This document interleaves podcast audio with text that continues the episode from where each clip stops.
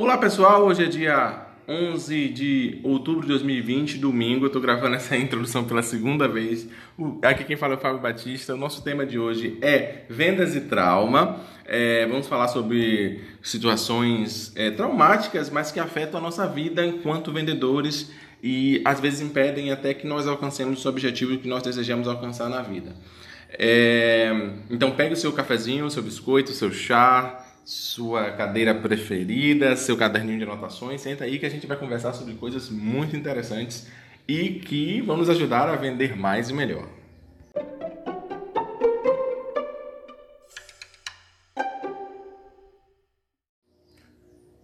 Tema de hoje deveria ser a organização do tempo. Eu fiz até um curso semana passada sobre isso para fazer esse podcast. Só que eu fiquei na dúvida sobre o que escrever e hoje eu sentei aqui na frente do computador, depois de limpar a casa e limpar os presentes que os gatinhos espalharam pela casa, a gente, eh, eu pensei assim, o que é que eu vou fazer? O que é que eu vou falar no programa de hoje? E aí veio essa experiência maravilhosa, que é o seguinte, eu tô aqui, né, minha mão tá tremendo, meu coração acelerado, parece que eu acabei de, de chegar correndo de um pitbull, só que não tem pitbull nenhum. O que é que tem? Simplesmente uma experiência traumática que eu lembrei e os sintomas vieram todos é, para o meu corpo. Eu me senti como se eu tivesse lá, o famoso flashback. Só que é, ao falar aqui com vocês e compartilhar, automaticamente esse flashback diminui, porque o segredo, né, tentar segurar é, algumas coisas às vezes permanece. Quando a gente compartilha, muitas vezes diminui. É, mas no mundo de vendas, no mundo dos negócios, no mundo das carreiras, quando essas situações acontecem, às vezes elas nos afetam negativamente, porque as pessoas à nossa volta não entendem. E às vezes entendem até o nosso comportamento de uma forma é, estranha, diferenciada. Eu tenho vários traumas na minha vida que vieram conectados a experiências. Um grupo específico deles está muito ligado à dislexia, que foi o tema do nosso programa, um ou dois programas anteriores. Não que a dislexia tenha sido traumática, mas experiências ligadas com a dislexia. Por exemplo, eu não conseguia realizar uma tarefa porque minha memória de trabalho não era boa. E aí vinha um professor, uma autoridade, uma figura e ficava me forçando a repetir uma, duas, três, quatro, cinco, seis. Sete. Então, assim, aquilo acaba gerando uma experiência bastante desagradável, né? E que grava na mente, dependendo da idade, do momento, determinadas emoções e meio que até decisões ou juramentos internos que quando a gente é adulto vem na forma de trauma. Mais recentemente, onde eu vejo o impacto da, dos meus traumas ligados à dislexia é uma resistência muito grande de escrever. Né? Eu já escrevi muitos artigos para o meu blog, já escrevi artigos para sites do, do, do, Brasil e tudo. E já escrevi um livro, um livreto em inglês que vende lá na Amazon, né, que vendeu. E hoje eu às vezes sento na frente do Word e eu não consigo, porque tem algumas experiências que meio que travam, né? Principalmente essa sensação de não conseguir escrever por causa da ortografia e da acentuação gráfica e da, da forma como se escreve o português, mesmo hoje eu tendo o Word e corretores ortográficos, podendo contratar um corretor ortográfico. A, a questão que eu falo do trauma é a experiência emocional. O que está me empatando não é acesso à tecnologia, ao equipamento, à caneta, papel, é a resolução daquela conexão que houve em que algum, ah, geralmente uma autoridade ou, ou várias autoridades, uma sequência de experiências, é, escreveram lá, né, vou dizer no meu subconsciente, vou dizer na mente, essa ideia de que eu não escrevia bem o suficiente, não importava o quanto eu tentasse. E retirar isso é um dos objetivos que eu tenho, né? Estou estudando um assunto aí, como é que faz para a gente dar a volta. Falar aqui com vocês isso aqui já é, já é muito interessante. É, mas é muito interessante porque eu sei que eu sou capaz de escrever, então fica muito mais fácil eu perceber que é uma resposta traumática do que se eu não soubesse, por exemplo, eu achasse que realmente eu não sou capaz de escrever. Eu consigo perceber como uma porta de vidro. Eu chego e eu bato na porta de vidro, que é uma resposta traumática, principalmente ligada à dislexia. É, tem outras também na minha vida é, ligadas a outros eventos, mas eu vou falar dessa aqui e nós vamos passar para falar dos impactos de situações traumáticas no nosso trabalho, na vida financeira e alcançando objetivos e o que é que pode ser feito, né? O que a gente pode fazer para poder melhorar a nossa vida e ter uma experiência de vida mais agradável, feliz e próspera.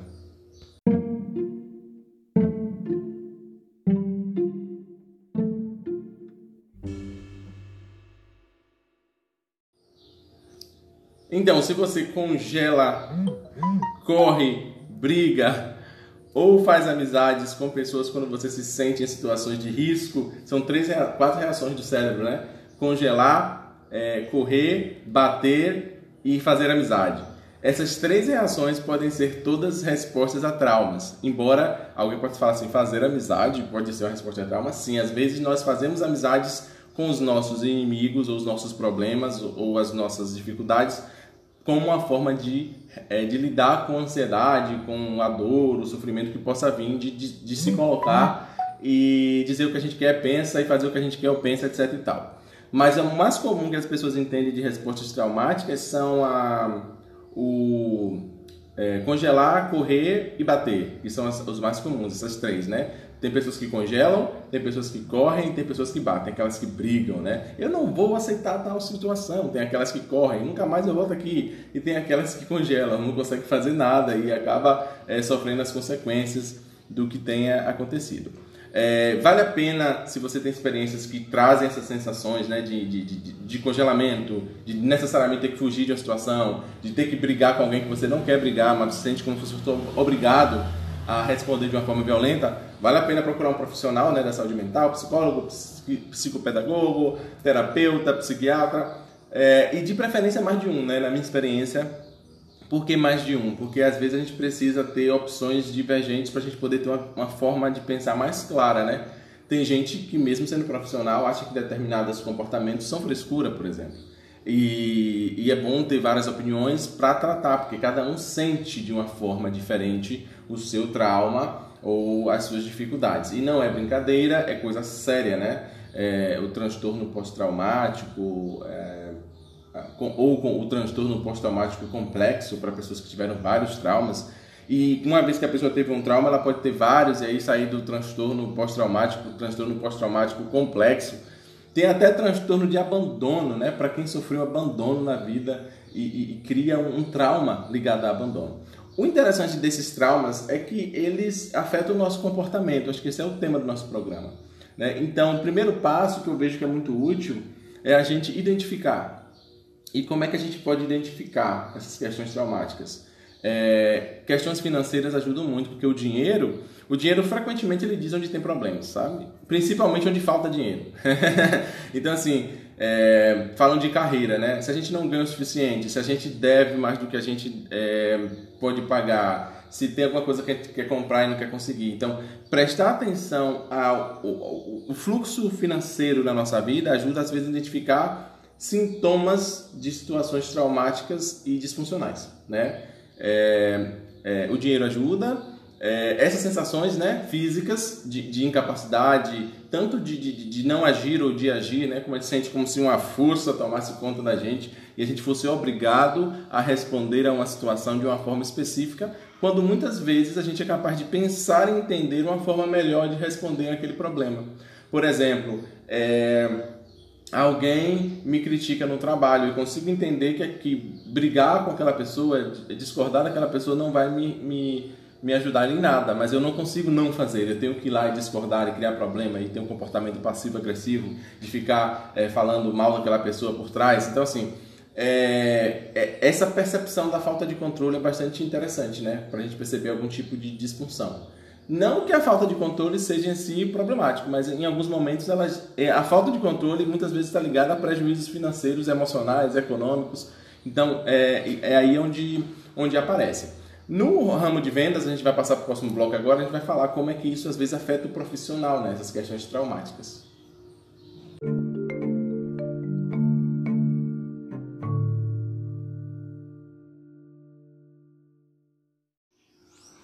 Gente, para não ficar só aqui eu falando sobre o assunto sem usar fontes e indicar fontes, tem um site aqui, Psicologia Viva, é, é blog psicologiaviva.com.br, que traz uma pequena definição, principalmente porque eu estava usando o termo em inglês, eu estava usando é, P, P, PTSD, que é transtorno pós-traumático em inglês, e o transtorno pós-traumático em português, a sigla é TEPT, que é transtorno do estresse pós-traumático. E aqui, de acordo com o site tem um artigo muito interessante que o título é Transtorno do Estresse Traumático ou Pós-Traumático e Tratamento. Foi publicado no dia 10 de agosto de 2020 do site blog.psicologiaviva.com.br, o início lê da seguinte forma: O transtorno do estresse pós-traumático. Quando presenciamos ou passamos por alguma experiência traumática de violência, violência, agressão física, assalto, acidentes, catástrofes naturais, abusos sexuais, ameaça à vida ou qualquer ato violento maior que o nosso psiquismo pode suportar, temos como consequência um transtorno chamado de transtorno do estresse pós-traumático.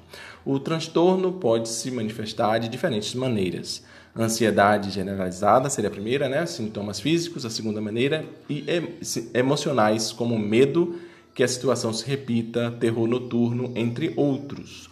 A experiência negativa pode, inclusive, provocar a queda da imunidade e, consequentemente, nos levar a desenvolvermos patologias. Feridas não curadas no nosso emocional são portas abertas para futuras patologias. Essa seria, esse seria é, tema para outro artigo, as doenças psicossomáticas. Aqui é o quem está escrevendo o artigo. Então, assim, é um artigo muito legal, fala muito aqui do que eu, do que eu falei, né, mas de uma forma inteligente, correta e científica.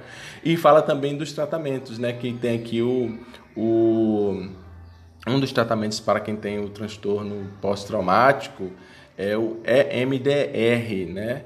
Que eu não consigo achar aqui a, a, a tradução da sigla, não achei, não achei, não vou me usar a falar que eu vou falar errado. Mas o artigo aqui traz também a questão dos sintomas, por exemplo, como ataque de pânico, distúrbios dissociativos, memórias perturbadoras, fobias, distúrbio da dor, ansiedade de desempenho, redução, redução de estresse, adicções ou vícios, é, abuso sexual físico de outras pessoas, que traz né, distúrbios dismórficos corporais e distúrbios de personalidade. Então, isso aí são só alguns, é, é, algumas situações que podem ser tratadas com o EMDR, que você encontra informações no site www.emdr.org.br. É, sim, aí visita o artigo lá e confere como funciona. Tem outros tratamentos também, viu, para o, o transtorno pós-traumático, mas esse aí é um ponto de início. Para a gente não ficar só falando aqui o que eu acho, né? Vamos falar de, de quem sabe do que está falando.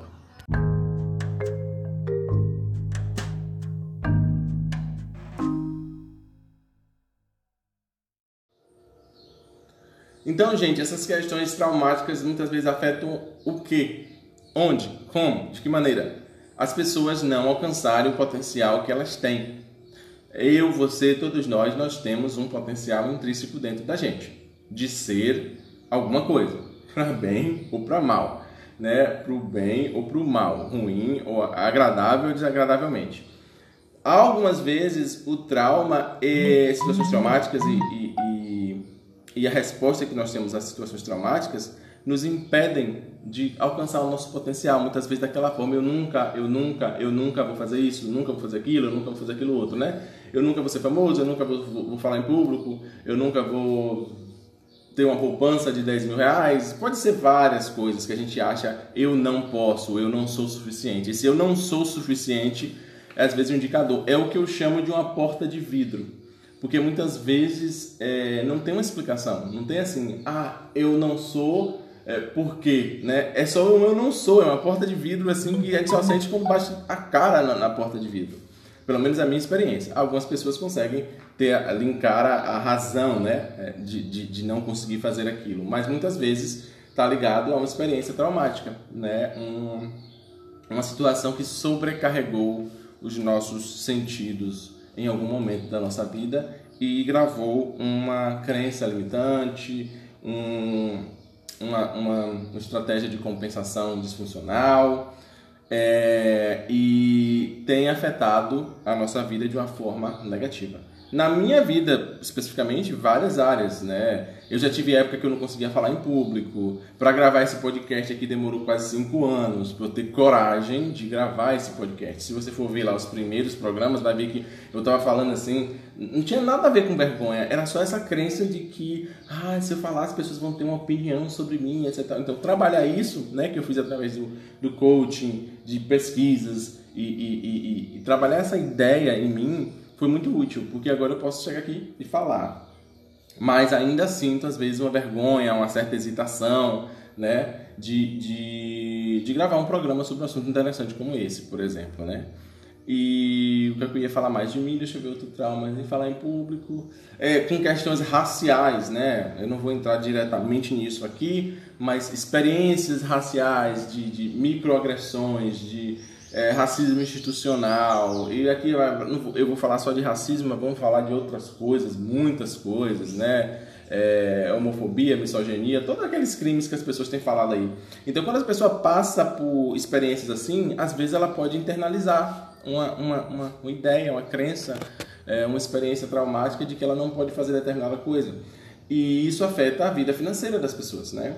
É, porque quando você não alcança o seu potencial, você não está perto de, de quem você deveria estar, você não está fazendo aquilo que você poderia estar tá fazendo, nem o que você gostaria.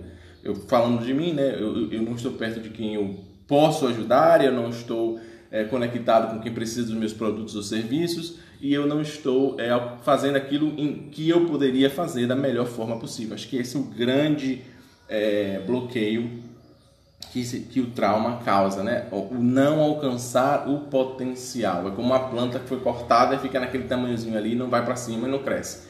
É, e não alcança o potencial completo da, da planta.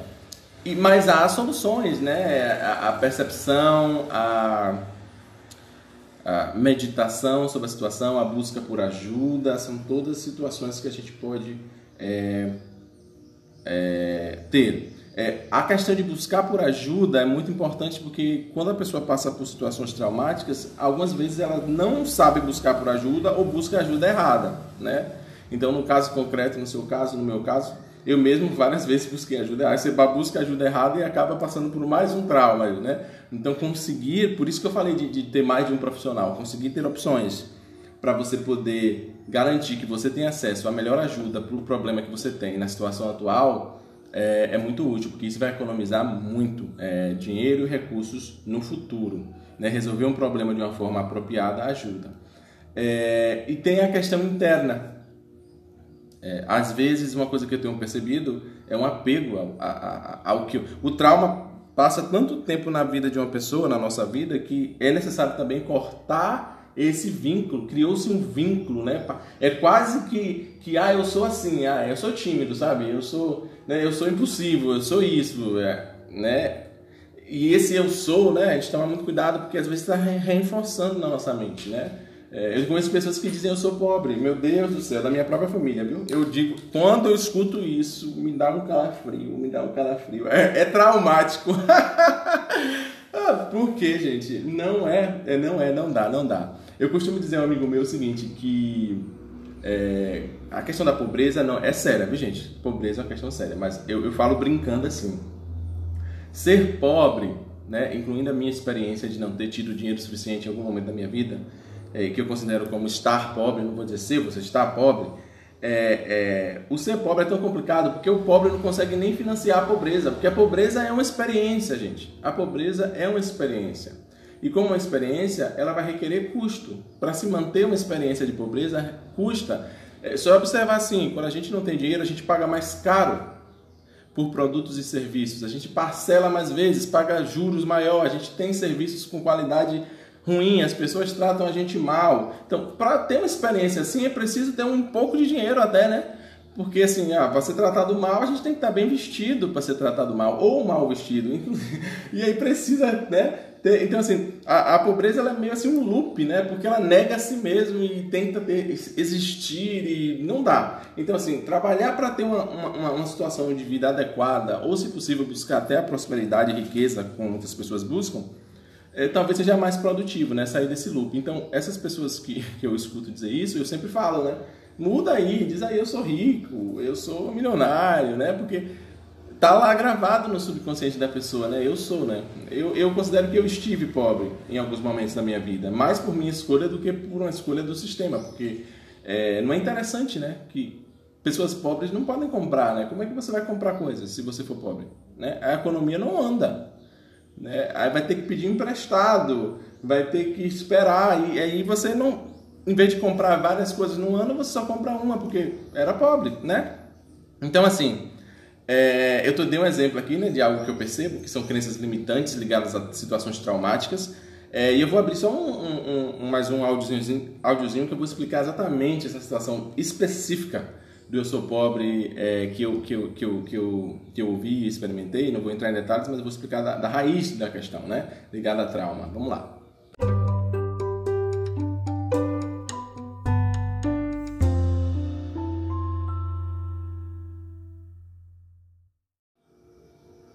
Gente, eu não sei se o programa de hoje está agradável ou não, porque a gente fala de assuntos pesados, né? Mas com essa questão do, do, do, eu sou pobre, do eu não consigo, do eu não alcanço, seja lá qual a crença limitante que está ligada a uma situação traumática, me veio à mente aqui lembrar da, dos traumas é, generacionais, de gerações anteriores. E aqui eu não estou falando de questões espiritualistas, não, de curar os nossos antepassados. Eu estou falando de questões científicas mesmo. Quando os nossos antepassados passaram por problemas, ficou gravado no DNA dele algumas respostas automáticas. Para a situação tal, agir de tal forma. Para a situação tal, agir de tal forma. Né? E aí a gente pode ter situações como doenças como diabetes, câncer e várias outras. Porque está programado né, no DNA de algumas pessoas essa resposta. Né?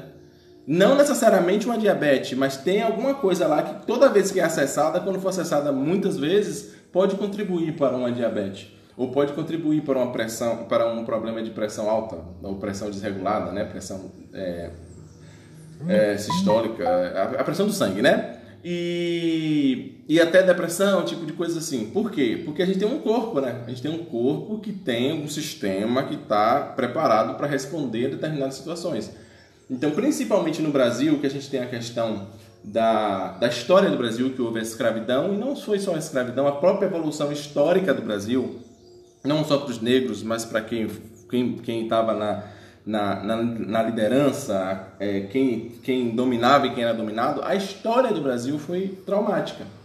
E esse trauma fica registrado no DNA das pessoas. Então, assim, para quem tem ancestralidade é, escrava, deve ter alguma coisa lá. Para quem tem ancestralidade branca, é, europeia, vai ter alguma coisa lá, porque os brancos também não vieram de avião primeira classe da, da Europa para o Brasil, né? As pessoas vieram buscando um futuro melhor. Então, assim, é todo grupo de pessoas buscando uma vida melhor na situação que eles tinham, da forma que eles tinham, com o conhecimento que eles tinham, com as crenças que eles tinham e em muitos momentos extremamente dolorosos, traumáticos e complicados. Então, assim, é uma coisa que eu percebo e conversando com outras pessoas é, negras e de ancestralidade negra, é, mais principalmente, é, a gente percebe isso. Uma situação que eu, que eu vi algum tempo atrás foi sobre a questão do, da pressão alta nos negros, né? Que eu fiquei de pesquisar até se acontece na África também, mas aqui no Brasil e nos Estados Unidos é comum a população afrodescendente ter pressão alta em determinada. Parece que é uma coisa até racial. Eu não sei se na África é assim. Então, assim, deveria ter uma pesquisa para saber se isso é realmente assim ou é um resultado da experiência, né? Então, é, isso aí é mais da área epigenética, né? A, a, influência da experiência no DNA. E tem pesquisas que apontam que práticas como atividade física, meditação, é, e, e, e processos mesmo de, de, de re, reorganização da mente ajudam a diminuir ou desligar esses processos epigenéticos que estão lá dentro da gente. Isso inclui até respostas a traumas, né? Às vezes a gente está respondendo a um trauma que não é nem nosso, né? É de outra, de outra geração. Esse assunto foi bastante interessante, falei aqui rapidinho, né? principalmente para os nossos ouvintes negros, descendentes de índios, descendentes de portugueses, descendentes de alemães, descendentes de todo mundo. Se você é descendente de alguém que teve dificuldades na vida, é necessário cuidar do corpo e trabalhar essa questão epigenética para trazer o melhor do seu corpo, não necessariamente carregar algumas coisas que foram resultado de mal entendimentos, preconceitos, crenças limitantes de outras gerações. E quem quiser pesquisar mais sobre isso, pesquisa sobre é, epigenética, é, questões epigenéticas, tratamento epigenético, como lidar com questões epigenéticas. Tem é, um livro bastante interessante que eu li que fala um pouco sobre isso, que é chamado The Deepest Well, é, de doutora Nadine. Doutora Nadine, ela pesquisou isso nos Estados Unidos e ela identificou né, alguns, alguns padrões de comportamento e sintomas que afetavam essa questão epigenética, que tem o passado, mas tem questões no presente que ainda afetam. E cada pessoa pode tomar consciência e tornar o seu mundo um lugar um pouquinho melhor para que essas questões não se manifestem é, necessariamente da pior forma possível, né? Então, é, falando aqui sobre trauma, estamos falando sobre trauma generacional. Não sei nem se eu estou usando a palavra certa, né? Daqui a pouco falo até espanhol. É um trauma que atravessa gerações nesse bloco e que é preciso ter um processo de reconciliação, cura, eu não sei, transcendência. Cada um vai buscar algo, mas o que a ciência está mostrando é que afeta. Né? A experiência dos antepassados afeta o presente é, e precisa ser corrigida organizada, curada. Aí eu não sei como você vai usar a palavra específica na sua vida, mas na minha necessariamente tem que tem algumas coisas relativas a eu sou baiano, né, da Bahia, da escravidão, né? É, esse senso de não ser suficiente, é, é, quando eu, eu, eu, não é meu, né? Eu sei que eu sou capaz, mas eu percebo culturalmente nesse senso de eu só sou se alguém me disser que eu sou. Isso é muito é, é, voltado para aquela época da escravidão. Né? O escravo ele não era a não ser que alguém o fizesse. Ele tinha que a liberdade. E não era só o escravo, gente. Tinha as outras pessoas também livres que não tinham uma vida muito boa naquela época, não. Mas eu estou falando aqui do escravo porque isso foi sistematizado, né? Mas de geração após geração, geração após geração, a pessoa ouvindo aquilo que ele não, não era, ele não era, ele não era. Então agora como é que a gente faz para é, escrever que eu sou capaz de fazer qualquer coisa? Que um ser humano pode fazer. Né? Então é preciso ter esse trabalho de reorganização de crenças até nesse nível epigenético. É, isso é o que eu percebo na minha vida principalmente, né?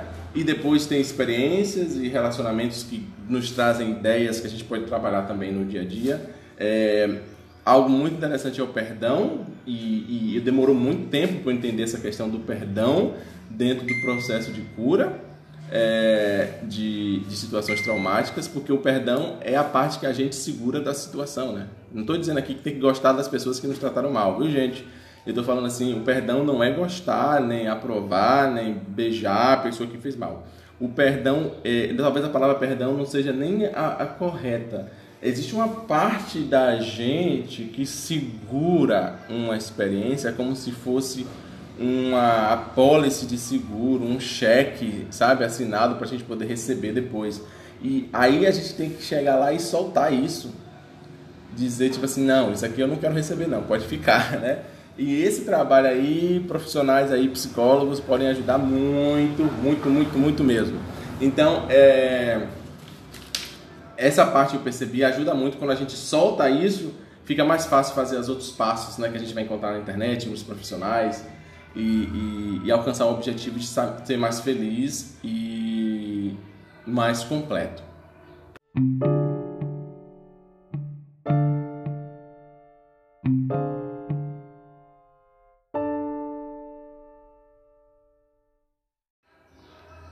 Gente, vamos falar também sobre os traumas presentes, abuso, negligência, é, os abusos de todos os tipos, físico, sexual, emocional, tem a negligência, tem a, a, o autoabuso, tudo isso pode gerar situações traumáticas e respostas pós-traumáticas é, improdutivas.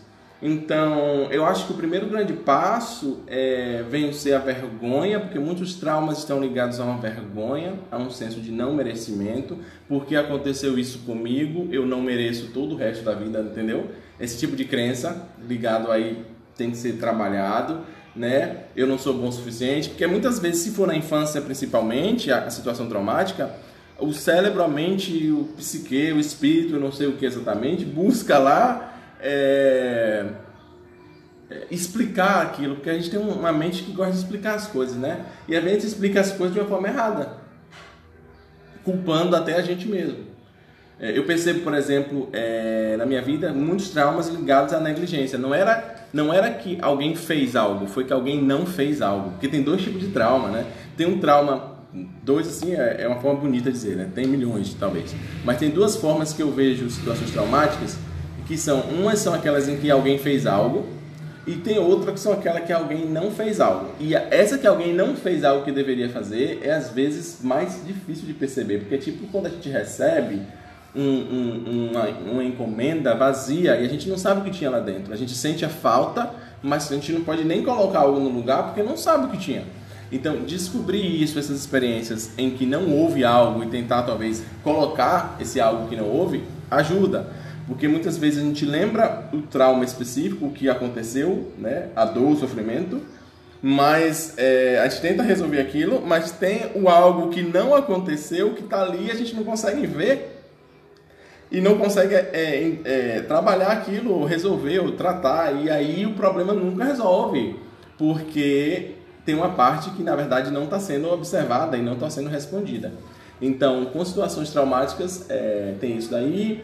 É, ajuda, né? Ajuda, ajuda em todos os níveis, que eu acho que é muito interessante de buscar. Se, se você, ouvinte, passou por experiências é, emocionais, sexuais, é, de trabalho, inclusive financeira, né? Porque eu já falei aqui sobre trauma financeiro. Situações financeiras podem ser traumáticas, ou seja, se você passou por uma pindaíba muito grande, você pode estar com comportamentos que são respostas ao trauma e que esses comportamentos estão te gerando problemas econômicos. Porque é, algumas respostas a trauma geram mais problemas do que o próprio trauma inicial. Então, por exemplo, é, falar assim uma questão financeira. Ah, você viveu muito pobre e hoje você tem medo de investir. Você viveu muito pobre, hoje você tem medo de comprar coisas boas, fica comprando todas aquelas coisas mais baratas possíveis do mercado, da loja de 1,99, que por sua vez quebram o tempo todo, então geram experiências ruins. Né? Você não consegue comprar uma coisa boa para ficar ali, você fica comprando coisa e fica quebrando. Eu mesmo comprei um fone de ouvido essa semana de 15 reais. E isso não funciona, gente. Isso é, não é um fone de ouvido. Eu até falei com o funcionário assim: é, se durar até semana que vem, eu compro outro, sabe? Porque na verdade demorou três dias para quebrar. Então, assim, é, eu sei hoje em dia que um fone de ouvido para mim, para eu comprar, para utilizar e gravar aqui, vai ter que ser um de 190, 200 reais. Por causa do meu movimento, do meu movimento eu ando para cima e para baixo, tem que ter uma resistência legalzinha. Esse fone de 15 reais que eu comprei na emergência não é um fone, gente. Isso é uma ilusão, é uma ilusão, não é um fone. Não, é, então, assim perceber é, esses comportamentos, né? É, o, o, exemplo que eu estou dando aqui é aquele comportamento de querer sempre comprar o mais barato. Porque a questão não é sempre querer comprar o mais barato ou comprar o mais caro, é ter a liberdade de comprar o que é melhor para você para mim no momento exato. Naquele momento, comprar um fone de 15 reais era o, o, o que eu podia fazer, porque eu só tinha 15 reais no bolso, né, na rua no momento. Mas eu tenho consciência de que o fone que eu preciso é mais caro. Mas em outro momento da minha vida, eu não conseguia. Eu fiquei comprando vários fonezinhos de 15 quando eu podia ter comprado de 300. Então, assim, era uma resposta à ideia de que não, não posso gastar no fone. Mas eu não estava conseguindo pensar em, no que é que eu precisava. Eu precisava de um fone confiável, de qualidade, que resolvesse meu problema, que era ir para academia, escutar meus podcasts, meus livros e coisas assim. Hoje eu consigo observar isso e eu consigo ver a resposta lá automática, que não era necessariamente uma resposta produtiva. Então, assim, perceber essas questões que estão sendo estão ligadas aos traumas, que são as respostas que a gente dá, é, pode ser muito útil também. Lembrando aqui de buscar profissionais. Profissionais são muito legais para dar a gente um norteamento e é, um avanço. Eu costumo dizer aos meus amigos assim: se eu soubesse o que eu sei hoje, há 15 anos atrás, eu teria três profissionais obrigatoriamente para encontrar toda semana: um coach, um psicólogo e um psiquiatra. Sinceramente, não importa o que as pessoas pensam, porque são três profissionais extremamente úteis, né, é, para é, a gente poder entender um pouco a nossa mente, como a mente e o corpo funciona e um ligado à, à questão química, outro ligado à questão dos pensamentos e outro ligado à questão dos resultados, que é o coach, né? O coach está ligado ao resultado, o psicólogo à questão de como a gente organiza a nossa mente e o psiquiatra à questão química do cérebro, né? É, que, que existe essa questão. Tem problemas que são disfunções químicas. Às vezes a gente não tem, não está comendo direito e está causando um, um, uma disfunção na nossa mente, que está gerando um, um comportamento errado, que está gerando prejuízos porque a gente não está tendo a nutrição adequada, por exemplo, né? não está comendo as proteínas, as vitaminas certas. Então, assim, adicionaria aí um nutricionista, né? Nutricionista, então, assim, ter profissionais de qualidade ajuda a gente a encontrar, às vezes, a causa do problema, tratar o problema e remediar as consequências do problema. Então, assim, a dica é sempre observar. Hoje, com, com o sistema público de saúde, a gente tem às vezes profissionais muito é, qualificados pertinho da gente, né? Vale a pena olhar o que a gente tem disponível né, é, na nossa cidade.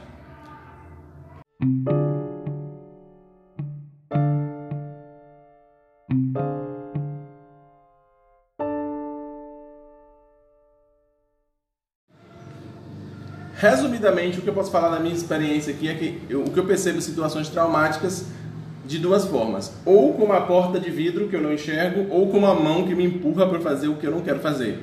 Então, assim, se você passa por isso na sua vida, tem a situação de situações que você não consegue ver o que é está te impedindo de fazer o que você quer alcançar o seu resultado, e outras situações que você não consegue parar um comportamento que está te, que tá te atrapalhando, podemos ter aí relações com trauma. No meio de vendas, afeta principalmente a questão de ascensão de carreira, é, habilidade de crescer, de, de, de lidar com os, com os, clientes, com os supervisores, com os colaboradores, com outras pessoas, consigo mesmo. E afeta financeiramente, né? Financeiramente e afeta a autoestima e o senso de realização das pessoas não é necessariamente algo para as pessoas se sentirem mal, mas é necessariamente algo que as pessoas precisarão fazer alguma coisa. Não fazer nada muitas vezes não resolve o problema e às vezes até piora. Então, pensar muito no que pode ser feito no caso de cada pessoa, se possível buscando ajuda disponível na sua cidade, no seu estado, no seu país, é, já é um passo extremamente útil e ter autocompaixão, né? Aquela sensação de ter a compaixão, de desejar a si mesmo o melhor futuro, presente e experiências possíveis é, de serem experimentadas. Eu agradeço a você por ter me acompanhado até aqui. Espero que o programa de hoje tenha sido útil. Não sei que rumo ele seguiu, porque eu comecei ele experimentando uma resposta traumática, né? E, e agora eu já estou zen, tranquilão. Né? No meu caso, eu percebo que várias coisas ajudam, né? É, medicação pode ajudar, porque depende, né? Por exemplo, na dislexia vem ansiedade, então tem medicamento para dislexia e, hiperatividade, que eu acho que está muito mais ligado ao trauma que teve do que necessariamente a dislexia e a hiperatividade. Acho que ajuda mais a lidar com o trauma. E tem também a atividade física que ajuda a manter o cérebro é, organizado, tem atividades como meditação, yoga, pilates, é, dança, artes, tudo isso pode ser extremamente útil. É, lembrando de não evitar buscar toda a ajuda possível que exista no seu local, porque você nasceu para ser a melhor versão de você mesmo e não dá para perder tempo com dúvida de se eu devo ou não ser a melhor versão de mim. Então, é, viver a nossa vida da melhor forma possível é um presente que a gente pode dar a gente mesmo. Obrigado pela atenção. Qualquer dúvida, sugestão, fala comigo lá no WhatsApp 075 991 16 24 47. Vou, vou repetir aqui. 75 991 16 24 47 ou lá no Instagram, Barbershop do Fabão. É... Obrigado pela atenção e vejo vocês no nosso próximo programa.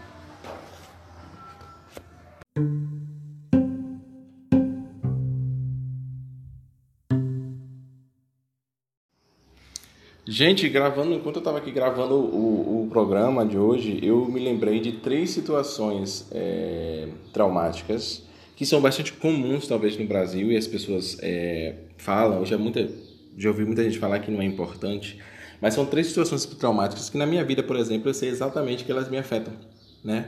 necessariamente não tão mal como talvez tenham afetado no passado, mas eu sinto né, que tem essas três experiências gravadas. É, todas as três são experiências de apanhar quando era criança, né? De figuras de autoridade, né? Tem três bastante interessantes. Vou guardar aqui para vocês falar de, de cada uma delas. Uma delas foi porque eu saí e não voltei no horário. Fui brincar e fiz amizade esqueci do horário. Eu apanhei por causa disso. Uma outra situação bastante interessante que eu lembro até hoje foi quando eu apanhei porque eu tomei uma queda e ralei o joelho. Eu tomei uma surra porque eu, eu, eu ralei o joelho. E a terceira situação, deixa eu ver se eu me lembro. Tá, tá, tá, tá. Sim, eu tomei uma surra porque eu fiz um bonequinho de alguma coisa, assim, um boneco de, de roupa. Né? Foram três situações. Todas as três, hoje olhando para trás, totalmente desnecessárias. Você não precisa apanhar porque você caiu, você não precisa apanhar porque você demorou de chegar em casa, e você não precisa apanhar porque você usou sua criatividade para fazer um boneco de roupa. É, mas, de acordo com a, figura né, e com a mente das pessoas que a gente nasce e cresce, as pessoas têm os próprios traumas delas. Mas esses, essas três experiências além de me dizer assim que eu falo com qualquer pessoa, eu não acredito em bater ninguém, criança principalmente. Principalmente depois que eu paguei 500 reais para um tratador de. Um, um, professor de cachorros e ele chegou para mim e falou que não precisava bater no cachorro para ensinar o cachorro. E aí caiu automaticamente na minha mente, né? Se não precisa bater no cachorro. Não que eu batesse, mas a conversa levou a esse ponto. Se não precisa bater no cachorro para ensinar algo ao cachorro, porque a gente bate em pessoas, né? Veio automaticamente esse, eu digo a gente, sociedade, né? E até tem a questão do, dos, dos, das punições físicas. Com relação a essas três experiências, não foram surras assim terríveis, mas o que eu posso dizer são experiências traumáticas, porque gravam na mente da gente informações que muitas vezes a pessoa que agiu, a pessoa que deu a surra, ela não tem consciência do que ela está programando, porque é tão, é, depois que a gente começa a estudar isso, gente, é complexo, né? Às vezes você está fazendo uma coisa aqui e você está programando outra coisa, né? É, você manda uma mensagem totalmente diferente para a pessoa e com a força de uma punição física agrava aquilo e aí às vezes a gente é, complica muito a vida dos outros e a nossa mesmo. Então vamos lá. É, essas três experiências me afetam, porque uma está ligada à criatividade, uma está ligada a riscos e a outra está ligada ao que deixa eu ver aqui. E a autodefesa, eu acho. Acho que não mencionei aqui. Tem, são três. São três. Risco, autodefesa e criatividade. Então, em alguns momentos, não sempre, é, eu consigo sentir, por exemplo, que eu não, por exemplo, eu não arrisco tanto, eu não, não sou tão criativo, eu não me protejo tanto como eu posso, como eu tenho capacidade, porque tem essa informação lá que foi gravada, né, que colocou tal ação é errada, tal ação é dolorosa, porque a conexão entre a punição física e a experiência às vezes programa conceitos muito diversos. Então, quem apoiou na infância aí provavelmente pode ter alguns traumas para resolver, né? Então, se apoiou na infância, procura um psicólogo amanhã. Mas obrigado pela atenção e era isso que eu queria adicionar aqui.